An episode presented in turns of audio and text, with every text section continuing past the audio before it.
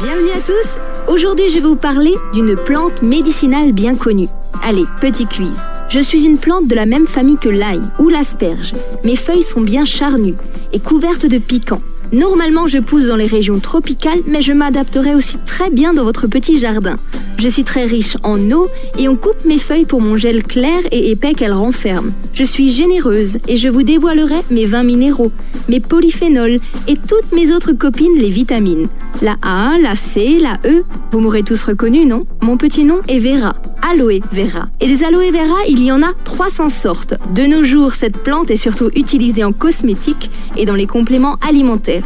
On s'est ainsi aperçu qu'absorbée sous forme de jus, elle possède des propriétés antibactériennes, antivirales et antiparasites très très importantes. De par ses nutriments antioxydants, elle permet aussi de lutter contre le vieillissement cellulaire et ce n'est pas tout. Parce qu'elle favorise l'élimination des toxines, elle améliore non seulement la digestion et le sommeil, mais aide également à combattre les migraines. Autant dire qu'elle participe aussi à l'accroissement du bien-être. Enfin, ces fibres solubles forment avec l'eau un gel qui contribue d'une part à piéger une partie des sucres et des graisses, les excluant de la digestion en concourant ainsi à un meilleur contrôle du poids. Décidément, cette aloe vera, elle nous fera tous craquer.